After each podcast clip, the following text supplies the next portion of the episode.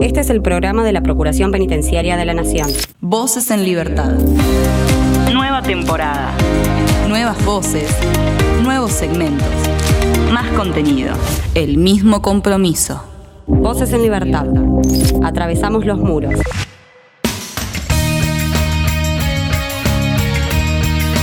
Comenzamos un nuevo episodio de Voces en Libertad, el programa de la Procuración Penitenciaria de la Nación. Por un lado, eh, nos iremos a la provincia de Salta porque hablaremos de una serie de recomendaciones que se realizaron en el marco del proyecto Diagnóstico Penitenciario Federal. Durante noviembre del año pasado, integrantes de la Procuración visitaron las unidades 16, 23 y el complejo penitenciario federal número 3, localizados justamente en la provincia de Salta, y veremos qué fue lo que detectaron. Por otro lado, nos meteremos con un tema eh, muy importante, algo que ha estado en la agenda de los medios y tiene que ver con un motín realizado en la comisaría 3A de la ciudad de Buenos Aires, donde bueno, un grupo de 22 detenidos se amotinó justamente en un calabozo, veremos qué es lo que reclamaban y qué fue lo que pasó a raíz de esto. Y por otro lado haremos un recorrido con el subdirector de delegaciones regionales porque estuvieron visitando varias cárceles del país y charlaremos al respecto de los datos que recabaron, las entrevistas que pudieron realizar y diversas cuestiones más. Hoy queremos destacar que en este programa, dada la fecha, recordamos los 40 años de la Guerra de Malvinas, donde, bueno, reivindicamos nuestro territorio, por supuesto, fue un momento muy triste de la historia de nuestro país, donde existieron actos de terrorismo y muchas víctimas que hoy descansan en el cementerio de Darwin. No queríamos dejar pasar, por supuesto, esto que es muy, muy importante. Comenzamos un nuevo episodio de Voces en Libertad. Denuncia SAL 0800 333 9736. Hace valer tus derechos.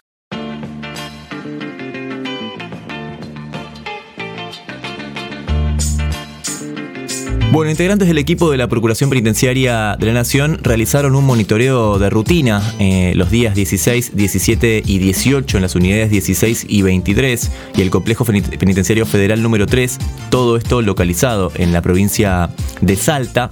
Y a partir de esos monitoreos realizaron una serie de recomendaciones. Vamos a hablar sobre esas recomendaciones y qué fue lo que, lo que encontraron justamente en ese recorrido con el delegado de la región NOA, Facundo Giubergia. Facundo, ¿cómo estás? Damián y Florencia, te saludamos. Hola chicos, ¿cómo están? Un gusto saludarlos. ¿Todo bien? Bueno, sí, eh, gracias. Todo bien, por suerte. Cambió un poco el clima, se puso fresco, entró el otoño, creo que la época más linda acá en, la provincia de Jujuy, en el norte. Sí, bueno, eh, bueno, sí. Como vos dijiste, sí.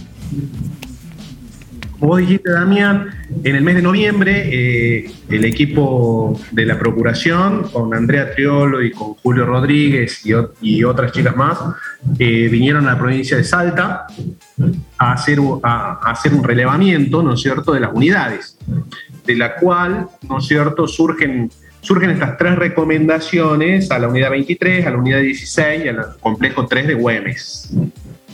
Eh, por mi lado, muy, muy, de, muy buen tino, porque que venga, o sea, que venga una comisión a auditar, ¿no es cierto? A nosotros, a nosotros nos ayuda para pedir con más fuerza las, o sea, la solución de problemas, de problemas que venimos, que, o sea, que venimos detectando y venimos diciéndole al penal que solucione y que a veces hacen caso omiso, ¿no?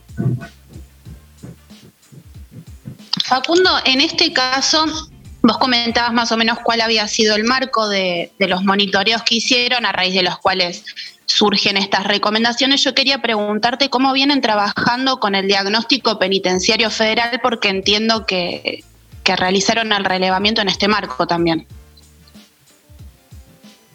¿En qué sentido el diagnóstico? No, no entiendo bien la pregunta.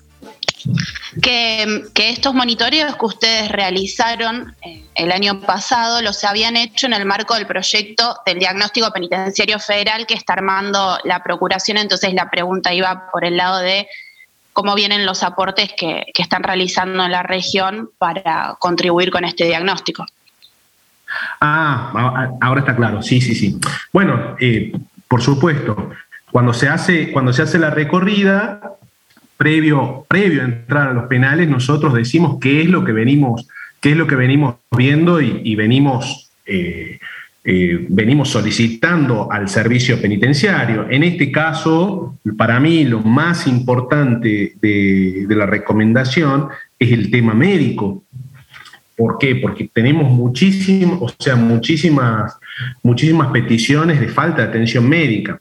No nos olvidemos que venimos de una pandemia, que en el mes de enero de este año tuvimos un pico de pandemia en el norte, por lo cual eh, las visitas periódicas a los penales tienen que ser con muchísimo cuidado y con muchísimo, o sea, con, muchísima, o sea, eh, con muchísimos cuidados para no llevar el virus adentro de, poblaciones aisladas como son los pabellones. Pero sí, nosotros hemos trabajado muchísimo con el tema de comunicación telefónica con los internos y en un feedback de tanto, tanto la llamada de ellos como la llamada nuestra a los pabellones. Y por eso nosotros llegamos a la conclusión de que la falta de, la falta de atención médica, tanto en la unidad 16 como, como Güemes, era, eh, era un motivo muy importante para recomendar. Años atrás, eh, te estoy hablando año 2016, 2017, o sea, yo presenté un habeas corpus, el cual se resolvió favorable a la procuración, pero que bueno, estas son cosas cíclicas, cambian eh, a medida que van llegando nuevos directores y, nuevos profesionales. Así que bueno, esto es una de las, una de las cosas más importantes, ¿no? El tema de la recomendación con respecto a, la falta de atención médica. Para mí, fundamental dentro de un penal. Después eh, se, vieron, bueno, el tema edilicio, el tema edilicio que me parece también muy bien, el tema de los, de los enchufes, tema colchones, que o sea que los internos necesitan. No nos olvidemos también que acá estamos en una provincia, en una provincia de fronteras. Salta y Jujuy son fronteras, así que en cualquier momento están llenos los penales, ¿no? Claro. Eh, bueno, o sea, son las tres, las tres recomendaciones. Una es para la 23, una es para la 16 y otra para el complejo Güemes. Bien, eh, ¿y cómo fueron eh, tomadas, cómo fueron acatadas estas, estas recomendaciones? ¿Hasta dónde, ¿Hasta dónde se ha llegado? Te cuento que, te, cuento que estuve el día, eh, a ver, el lunes estuve en Güemes sí. y no le dieron colchones. Eh, están preocupados por el tema de los, de los tachos de basura y las palomas. Le dije que no, no me interesaba tanto eso, sino que me interesaba más el bienestar de los internos. Claro. que vean de darle, de darle colchones, que vean, de, que, vean de, de, mejorar el tema de los turnos médicos. Que lo otro lo podemos ir eh, lo, podemos, lo podemos ir mejorando paulatinamente. Pero creo que, es mucho más importante mejorar la calidad, la calidad de habitabilidad y de convivencia de los internos, ¿no es cierto? Que por ahí poner un tacho más o un tacho menos de basura, que es lo que, es lo que ellos van a priorizar en este momento, porque es lo más rápido y lo más barato. Claro. Creo que nosotros tenemos, creo que nosotros tenemos que profundizar en qué? En atención médica, en atención médica, en mejorar las condiciones, en mejorar las condiciones de edilicias dentro del pabellón. ¿Cómo puede ser que los internos tengan que comprarse las ollas o los microondas para poder cocinar? Facundo, vos mencionabas eh, la cuestión del acceso a la salud en, las cárceles del norte. Déjame preguntarte cómo viene el tema de la vacunación con las tres dosis para los, los alojados. No, eso está, como esos son programas provinciales, así que eh, va a la provincia, lleva las dosis y vacuna de orilla, tanto personal como internos. Hubo muchos internos que eh, en un principio no querían vacunarse, pero cuando, bueno, a ver, se dieron cuenta de que para las expulsiones necesitaban estar vacunados y hicieron poner la vacuna, porque eh, nosotros tenemos muchos internos de, Bolivia. Entonces, para realizar la expulsión, el extrañamiento, eh, la, República, la República de Bolivia solicitaba que estén con la vacuna. Entonces, bueno, mucha gente accedió y hoy prácticamente es un 100% de, un 100% de la población vacunada, tanto en Salta como en Jujuy, ¿no? Claro. Eh, bueno, volviendo al tema del estado de, los establecimientos, eh, seguimos a la espera entonces de mejoras. Exacto, no, no, es que seguimos a la espera, vamos, vamos a controlar de que la recomendación se, cumpla. como, o sea, como, digo yo, van, o sea, el servicio, ¿qué es lo que va a hacer? Va, a tratar de cumplir primero lo, más barato, lo más rápido. Pero vos tenés que darle, vos o sea, lo que yo pienso es que vos tenés que darle primero solución a lo grave y de ahí empezar a decantar a lo menos grave. ¿Mm? Lo grave es salud, acceso a la salud. Bien, ¿Mm? bien, bien. Bueno, eh, diagnóstico de los médicos, atención, atención rápida, o sea, atención primaria rápida dentro del pabellón, ¿Mm? eh, eh, conseguir los turnos, conseguir los turnos en los hospitales, en los hospitales y no hacer que se los pierda, porque aparte es muy difícil. no nos olvidemos, eh, eh, Güemes, está a 45 kilómetros a 45 kilómetros de los hospitales cabecera de la provincia de Salta. El hospital de Güemes es un hospital, eh, no es un hospital, no es un, no es un hospital de es un hospital de atención primaria, no compleja. Claro. Entonces, creo que eso es lo, para mí eso es lo primordial. Y después, bueno, vamos viendo de acuerdo creo que ellos también deben tener el, tema de, presupuesto, ¿no es cierto? Que, economía libra los fondos a partir de febrero, entonces se pueden llegar a encontrar, se pueden llegar a encontrar con esa dificultad, pero para el acceso a la salud no. Bien, bien. ¿Mm? Bueno, que es lo que me parece fundamental de la recomendación que se hizo eh, en este contexto, ¿no? Sin dudas, es lo primordial, por supuesto, por supuesto, en todo tipo de ámbitos eh, lo principal es, es la salud. Eh, Facundo, estaremos a la expectativa de, novedades. Por supuesto, sí, sí, sí. Es más, les cuento novedades. Sí. estamos trabajando con el tema educación, con el tema del acceso a la universidad dentro de los penales tanto en Salta como en Jujuy, eh, desde el año 2006, que se crea, o sea, que se creó la primera cárcel, que fue la 22, eh, nunca hubo acceso a la universidad. Así que bueno, eh, con el doctor Julio Rodríguez, con, Pedro Paulet de la, y con gente del servicio penitenciario a nivel, o sea, a nivel dirección nacional, estamos trabajando a fin de, de, bueno, de que haya un acceso a la, a la educación universitaria en todas las cárceles del NOA, ¿no? Me parece un, paso bastante importante y, y una, una, ambición, una ambición de parte nuestra a que eso, a, que eso se concrete. Sin dudas, y te agradecemos también por, por destacarlo. Em, Facundo, muchas gracias por, por la charla.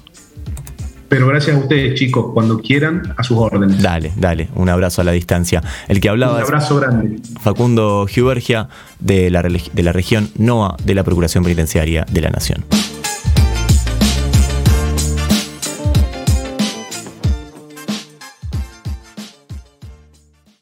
Voces en Libertad. Un programa de la Procuración Penitenciaria de la Nación. Un grupo de artistas se reunieron para hacer un pedido de paz a través de una canción, algo que ya ha sucedido en otros momentos de nuestra historia. En este caso, artistas latinos se, juntaron y se viralizó este fragmento de esta canción, No a la Guerra, en la que vas a escuchar, por supuesto, algunas voces conocidas. Esto se viralizó a través de TikTok. Lo escuchamos. El día llegó, no hay momento que perder, hay que buscar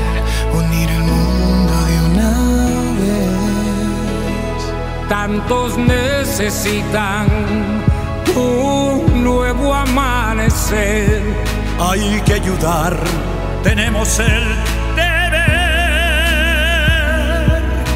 No hay que esperar que sea el otro el que va a actuar. Cuando el dolor a tu puerta pueda tocar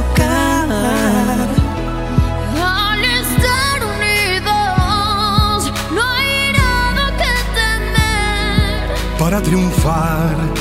Tenemos que entender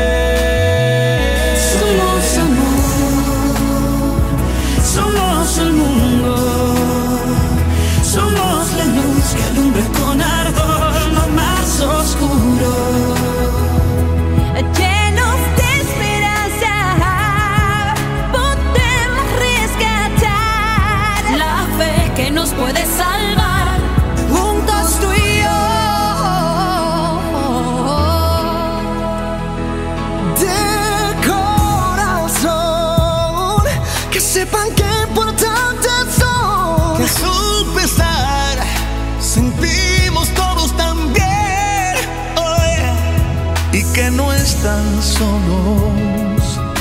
Queremos ayudar. Con compasión, firmeza y hermandad.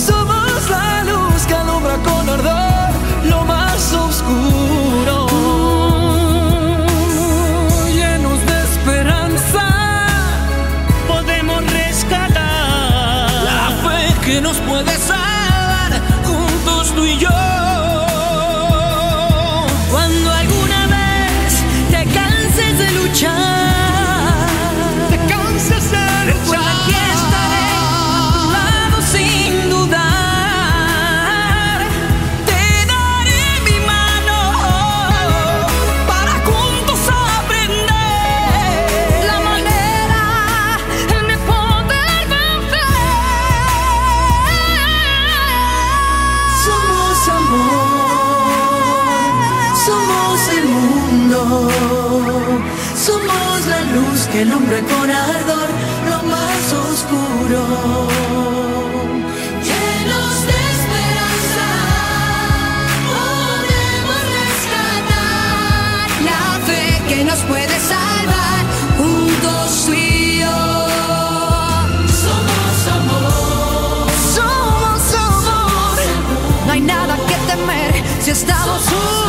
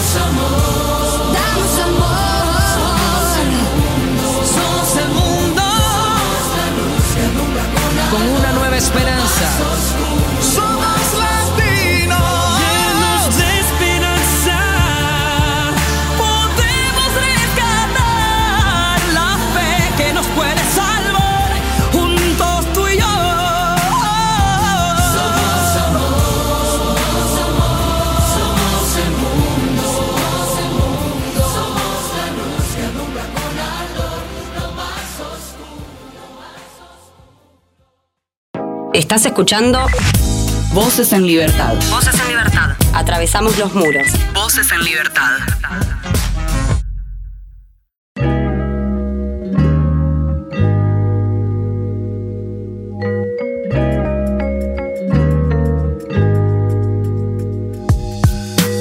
Bueno, vamos a hablar de una noticia que llegó a los grandes medios, es algo que probablemente hayas escuchado y tiene que ver con eh, un motín realizado en la comisaría 3A de la ciudad de Buenos Aires, donde los detenidos, bueno, rompieron candados de los calabozos, se enfrentaron a la policía. Básicamente lo que, lo que produjo todo eso fue una cuestión de sobrepoblación, pero se lo preguntaremos a nuestro entrevistado, a Juan Iraizos, coordinador del área de centros transitorios de detención. Juan, ¿cómo estás? Damián y Florencia te saludamos. ¿Qué tal? Muy, muy buenos días, Damián Florencia. Eh, ante todo, gracias por, por, convocarme a la radio, siempre es un placer. ¿Cómo están ustedes? Bien, el placer es nuestro, Juan. Em, bueno, si querés empecemos charlando sobre eh, qué, qué, pasó, qué pasó eh, en, puntual, cómo fue que sucedieron los hechos.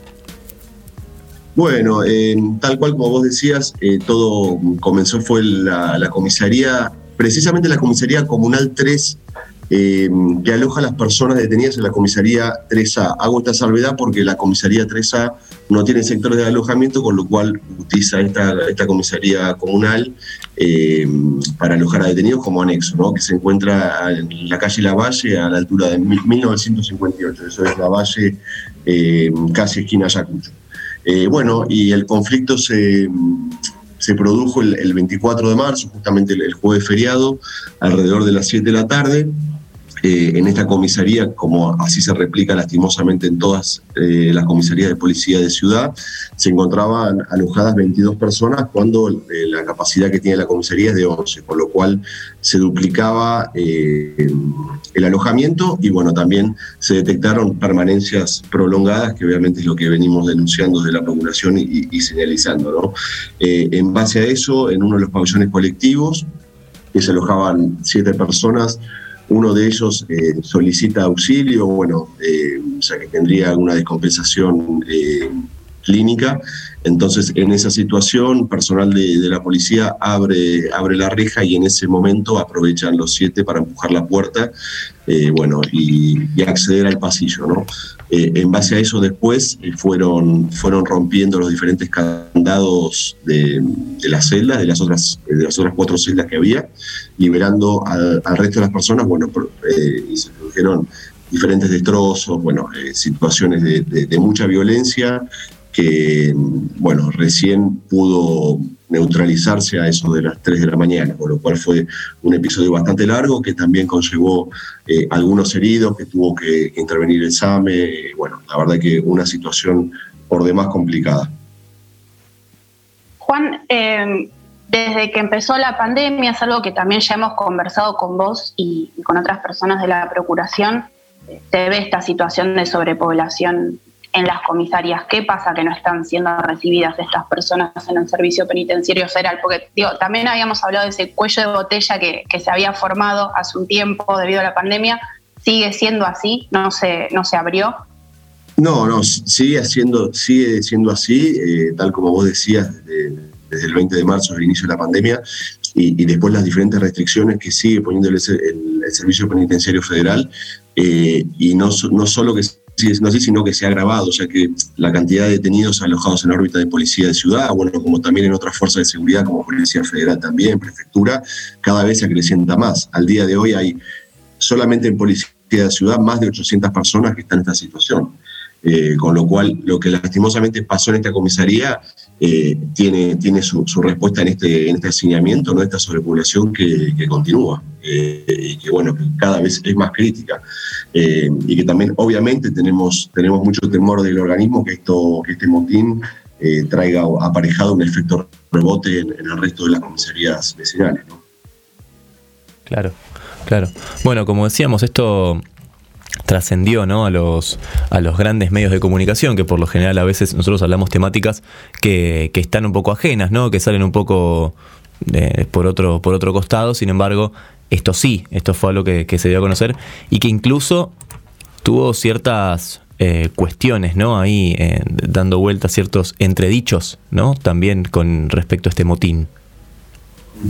Sí, bueno, eso, eso también eh, me parece que, tiene explicaciones políticas, ¿no? Entre lo que puede ser el, el gobierno de, la ciudad y obviamente también eh, el gobierno nacional, ¿no? Siendo que, el Ministerio eh, de Nación eh, tiene a cargo el SPF y, bueno, el gobierno de la ciudad, obviamente las dependencias, ¿no? De, a través del Ministerio de Justicia, de, de todo lo que es Policía Ciudad. Entonces, obviamente que también se, se producen diferentes tensiones. Eh, bueno, de hecho también desde el gobierno de Ciudad han denunciado penalmente a, la interventora en su momento del Servicio Penitenciario Barrigós por incumplimiento del funcionario público, ¿no? Por no, por no recibir eh, a la cantidad de detenidos que, el SPF debería recibir. Porque bueno, si bien es cierto que reciben detenidos, es a cuentagotas y, y no es suficiente para poder desagotar estas dependencias.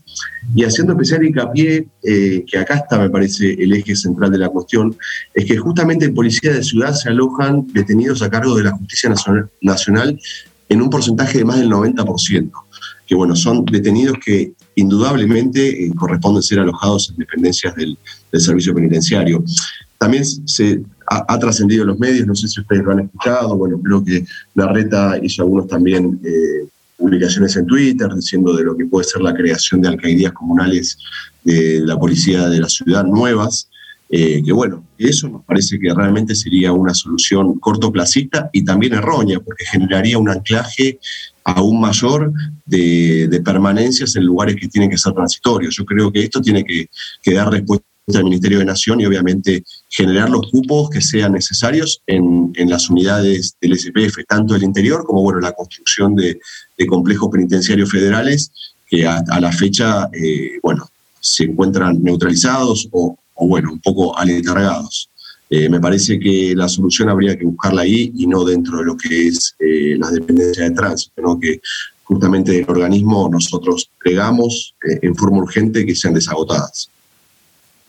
Juan, en este caso particular y teniendo en cuenta que la Procuración tiene un equipo que recorre constantemente las comisarías acá en Capital Federal, ¿ustedes antes o después de, esta medida de fuerza de la protesta que realizaron las personas privadas de libertad pudieron visitar la comisaría?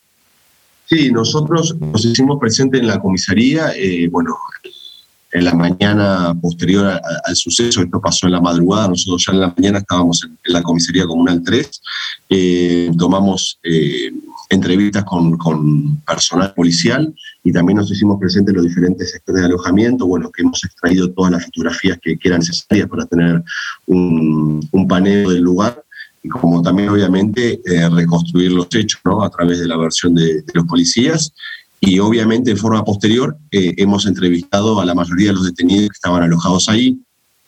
Eh, en ese momento ya habían sido distribuidos diferentes dependencias de policía de ciudad. Pero bueno, puntualmente eh, hemos entrevistado a las personas que bueno, habían sufrido algún tipo de lesión, eh, como también las personas que nos permitieron con su testimonio poder entender un poco cuál era el origen. Eh, también en, policía nos informaron cuál era el juzgado interviniente, que en este caso fue el juzgado criminal y correccional número 39 de Capital Federal, que bueno, tomó todas las acciones para también eh, tener conocimiento ¿no? y la averiguación de los diferentes ilícitos que, que pudieron suscitarse ahí. Eh, pero bueno, después también en lo que fueron los, las audiencias con, los detenidos en otros eh, en otras dependencias eh, se relató lo mismo, que en definitiva ellos estaban reclamando eh, más acceso al teléfono, más acceso a visitas, más acceso a, una mejor alimentación, a duchas. Bueno, todas cuestiones que en definitiva responden a esta situación. En definitiva, no tienen que estar alojados ahí, tienen que estar alojados en un lugar acorde a, a las condiciones de detención que fijan los parámetros eh, y estándares tanto nacionales como internacionales en, la materia, ¿no? que obviamente eh, aquí se, incumplen totalmente. Eh, pero bueno, básicamente esa fue la situación y la comitiva también de la Procuración estuvo constituida por, por el subdirector de Protección de Derechos Humanos, Sebastián Pereiro, y bueno, también integrantes de, mi área, ¿no? como son Ignacio Arriarán y Leonardo Mayo, entre los cuales nos dividimos las tareas para entrevistar a, a la mayor cantidad de detenidos posibles que fueron involucrados en el conflicto. ¿Estos detenidos que, que fueron trasladados a, a, otras alcaldías van a volver a, a esta misma comisaría o, o la intención? No, este, esta comisaría, de hecho, fue, fue clausurada, obviamente, para que se hagan todas las gestiones de pericias ¿no? que tenga encomendado el juzgado de instrucción 39. Así que eh, eso no, y ya, de hecho, eh, a muchos de ellos también les dieron la soltura. Ya eh, los juzgados intervinientes decidieron darle la libertad a alguno de ellos. Ok. pero, pero bueno, en esta comisaría no se están alojando, pero en el resto de las comisarías, eh, obviamente vecinales, que son muchas, son más de 30, sí se siguen alojando y bueno, obviamente que es preocupación de, del organismo eh, generar primero la evacuación y la clausura de, todas las comisarías para que únicamente en la órbita de policía se alojen en, alcaldías comunales, siempre haciendo la salvedad que sea en forma transitoria. Ok, ok, ok. Clarísimo, Juan. Te agradecemos mucho la comunicación. No, muchísimas gracias a ustedes y bueno, a disposición también, que para mí siempre es un placer participar en la red. Bueno, el placer es nuestro. Juan, te mandamos un abrazo. Un abrazo grande para ustedes. Chau, chau. Juan Iraguizos es quien hablaba, coordinador del área de centros transitorios de detención.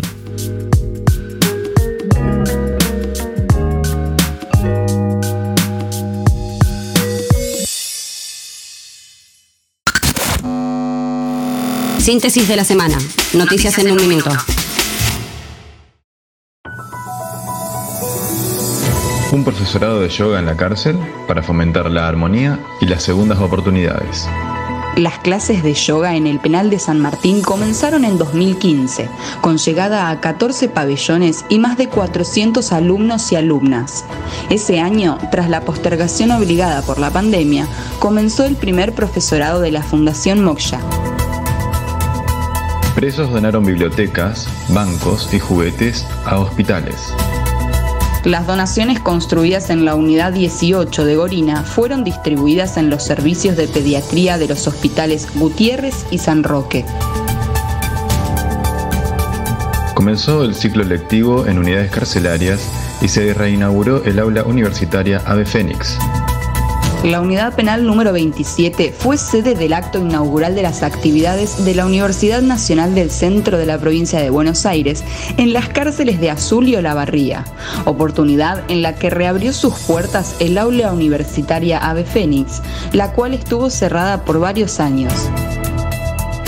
Chubut. El Instituto Penitenciario Provincial elaboró su primera producción de miel detenidos del Instituto Penitenciario Provincial lograron realizar su primera producción de miel luego de un curso de apicultura que se desarrolló en el lugar gracias a la colaboración del INTA.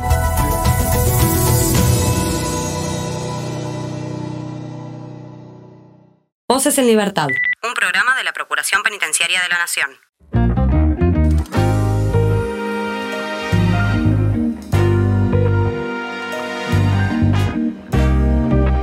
Hemos hablado en otras oportunidades del proyecto Diagnóstico Penitenciario Federal y en el marco justamente de ese proyecto, Oscar Yavén, subdirector de delegaciones regionales, realizó una serie de visitas ¿sí? en las cárceles de Chaco, Santiago del Estero y Rawson. Vamos a hablar al respecto de, esas visitas y qué fue lo que, lo que encontraron y, qué fue lo que eh, las entrevistas que realizaron y, y etcétera.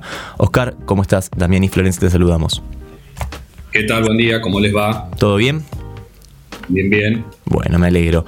Eh, Oscar, bueno, eh, estuviste de, recorrida por, por varios centros. No sé por dónde querés que, empecemos. Si querés, hacemos un, eh, un, general, digamos, de este, de este programa y después avanzamos en puntual. Sí, sí. Como a ustedes les parezca Perfecto, perfecto. Bueno, empecemos hablando entonces de este, del proyecto este diagnóstico penitenciario federal, del cual ya hemos hablado, repito, en otras oportunidades, pero bueno, en este caso eh, estuviste en Chaco, Santiago del Estero y Rawson. Sí, eh, recordar un poco que eh, el proyecto de diagnóstico penitenciario federal es un proyecto que lidera la Procuración Penitenciaria de la Nación y que fue aprobado para financiarlo por el Fondo OPCAT de Naciones Unidas. El objetivo concreto es realizar un diagnóstico de la totalidad de los centros de reclusión que componen el sistema penitenciario federal a través de instrumentos de relevamientos que fueron diseñados precisamente por la Procuración Penitenciaria y que permitiría calcular el cupo carcelario, evaluar las condiciones de detención, como también producir información que nos permita comparar sobre la vida intramuro y los distintos, las distintas intervenciones que vamos haciendo en cada uno de los establecimientos penitenciarios. Puntualmente, eh, nosotros concurrimos en el mes de noviembre del 2021 fuimos este, un equipo de la Procuración Penitenciaria a hacer un relevamiento a la prisión regional del norte, que es la unidad número 7 del Servicio Penitenciario Federal, y también concurrimos a eh, la unidad 11, que es este, la de la colonia Roque Sáenz Peña, que está a unos kilómetros de Chaco. ¿Sí? Eh, lo que hicimos en ese momento, y no, y te quería aclarar que a Rawson estamos yendo la semana que viene. Todavía no hemos, no hemos hecho la unidad número 6 de Rawson, sino que en el sur lo que se hizo hasta ahora fue este, la unidad del servicio penitenciario mm, que está en Viedma. Eh, recién la semana que viene vamos a ir a la unidad 6 del servicio penitenciario y se va a hacer también la unidad de Cenillosa, y la unidad 5 de Roca, al mismo momento y en la misma semana, con otro equipo de la Procuración. En el caso de, la intervención y el relevamiento que se hizo en la prisión de la unidad número 7 de, Chaco, lo que se hicieron fue hacer distintos tipos de intervenciones, se, hicieron, se registraron mediante los instrumentos específicos que, de relevamiento que se aplican en estas, en estas cuestiones, por este proyecto y también se realizaron tomas fotográficas.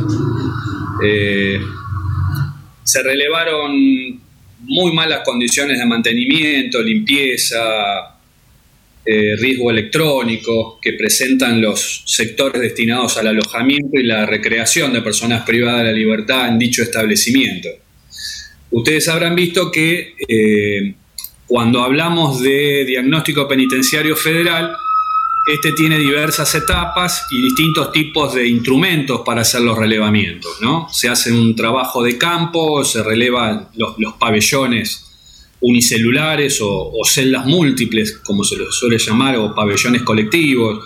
Se verifican las distintas, los distintos sectores comunes, la cocina, los baños, este, el sector de patio, los salones de usos múltiples, si lo tiene, se evalúa con cada jefe de área los distintos sectores como trabajo, educación, recreación y visita.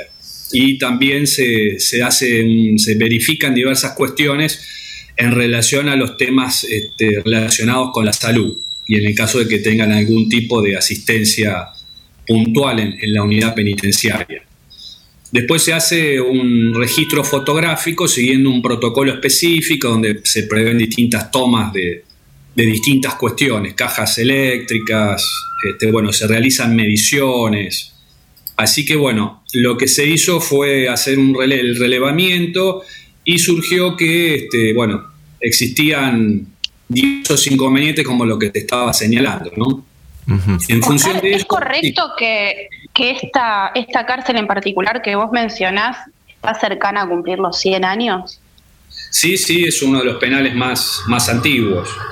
Eh, y por eso se relevaron, entre otras cosas, las, pésimas condiciones materiales de alojamiento, las diversas fallas en, la en lo que hace a la seguridad del penal y, de, los, de las personas detenidas, eh, conexiones clandestinas de, eléctricas, eh, inconvenientes con las cuestiones de seguridad relacionadas con, con la prevención de incendios realmente está en muy malas condiciones, muy malas condiciones y en función de ello lo que hicimos fue hacer una, recomendación al director de la unidad 7 para que precisamente instrumente medidas para condicionar esos sectores destinados al alojamiento de la población. Y particularmente en la unidad 7 eh, se consideró, consideró prioritaria la, adecuación, esto que le decía recién, de las instalaciones eléctricas, la refacción de toda esa cuestión, la limpieza de paredes y pintura de paredes, pisos, techos, en varios, eh, eh, en varios pabellones encontramos que tenían gotera. Este, se le sugirió que la refacción de las instalaciones de los sanitarios que estaban en muy mal estado. fundamentalmente eh, de los inodoros y duchas que presentaban desperfectos en el funcionamiento y había casos, por ejemplo, que ni siquiera contaban con la grifería necesaria. También se recomendó la instalación de mobiliario para el guardado de pertenencias personales en las celdas, porque no, no existía un espacio donde los detenidos pudieran poner sus pertenencias, sus alimentos, alguna medicación. Normalmente en esos penales que son muy antiguos existen roedores, con lo cual, bueno, hicimos especial hincapié en que esto dejara de suceder y también este, la prohibición de nuevos colchones, porque también estaban, no estaban en condiciones para su utilización. Claro. Claro. Eh, ¿Tuvieron la oportunidad de, hablar con, los detenidos? Así es, sí, sí. Entramos, ingresamos a todos los pabellones. Ajá. Ingresamos a, todos los pabellones y pudimos entablar una conversación. Incluso eh, con la aplicación de este proyecto del diagnóstico penitenciario federal, se prevé no solo la instrumentación del, relevamiento concreto a través de los formularios específicos que están armados para ese trabajo, sino que además se prevé también eh, la presencia de asesores para que puedan entablar una conversación con aquellos detenidos que lo requieran. Que imagínate que cuando llegamos nosotros de Buenos Aires, la mayor parte de ellos quieren ser entrevistados, sin perjuicio de, la asistencia que les brinda la delegación de, la región, ¿no? en este caso la delegación de Chaco. Eh, Así que sí, sí, entrevistamos a gran cantidad de detenidos, de los que surgió también varios de los inconvenientes que te estoy mencionando. Claro, te iba, también te iba a consultar. con ellos. Sí.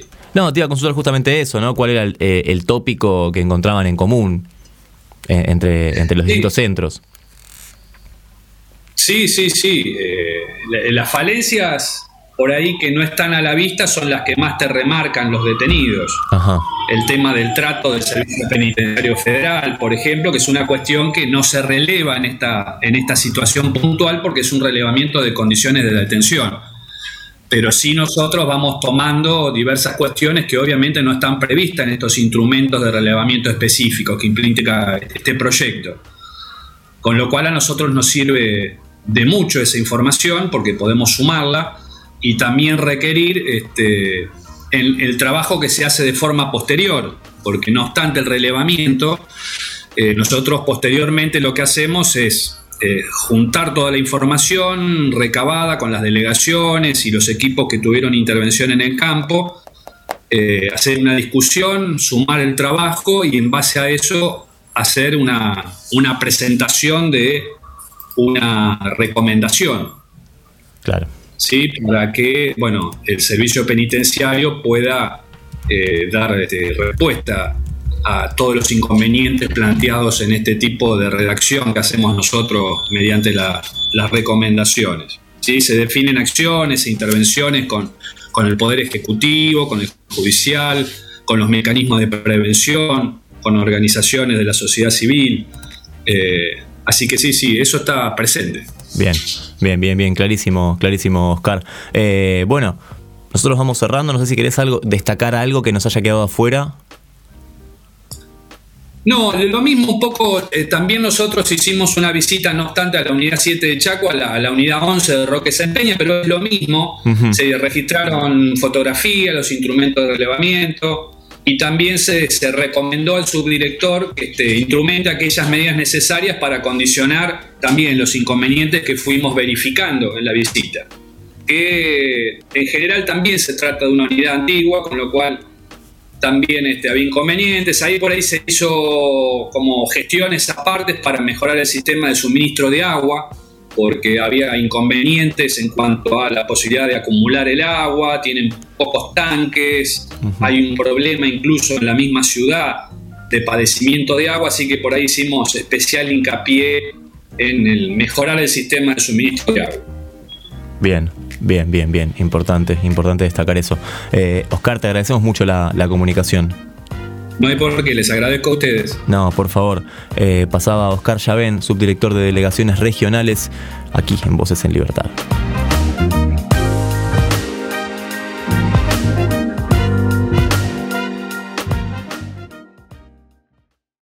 Volvé a escuchar este u otro programa a través de la web oficial radio.ppn.gov.ar. Voces en Libertad. Un programa de la Procuración Penitenciaria de la Nación. Nunca pasamos nada de este artista. Es una canción del año 2020, de hace un par de años. Esto que suena es Rabbit haciendo Sin Sol. No quiero mentirte, créemelo, es tan cierto. Aposté a que viviría mejor sin vos. Siempre demostrando estar tan bien y pienso, no puede ser odio lo que un día fue amor. La mitad de la mitad que queda es eso, que usa como trapo sucio con dolor. Y después de tanto de seguir fingiendo, nos acostumbramos a vivir sin sol. La mente escucha el grito, mi otro yo. Quisiera darte todo lo que soy. En día doy la vida por los dos. ¿Quién diría que han en ser perdedor? Y en día doy la vida por los dos. Ah, ah. Siempre demostrando que nada te afecta y sé que las heridas ya no sanan y te lastimé. La parte buena se volvió mala. Nos merecemos charlar de nada y ver las horas pasar o no. Jamás mi olvido te perdonó. Y como no quiero que nada, nada me quite las palabras, te estoy abriendo mi corazón de dos en dos. Que al fin de cuentas soy culpable de eso y tantas cosas que no dice mi canción. De dos en dos se dio. Que al fin de cuentas soy culpable de eso y tantas cosas que no dice mi canción. Por eso soy. La mente escucha el grito, mi otro yo. Quisiera darte todo lo que soy. En día doy la vida por los dos. ¿Quién diría que han en ser perdedor? En día doy la vida por los dos. Uh. Bananana, na na na na na, ey ey ey ey. Majama muere suena señor, ey ey ey ey. ey. Denuncias al 0800 333 9736. Hacé valer tus derechos.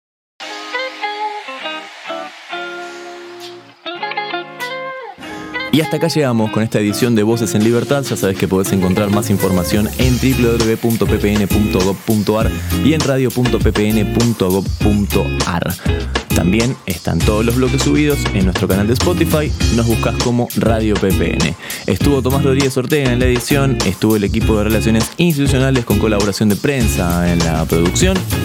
Florencia Sosa, mi nombre es Damián Fernández y nos encontramos la próxima semana en un nuevo Voces en Libertad. Chau.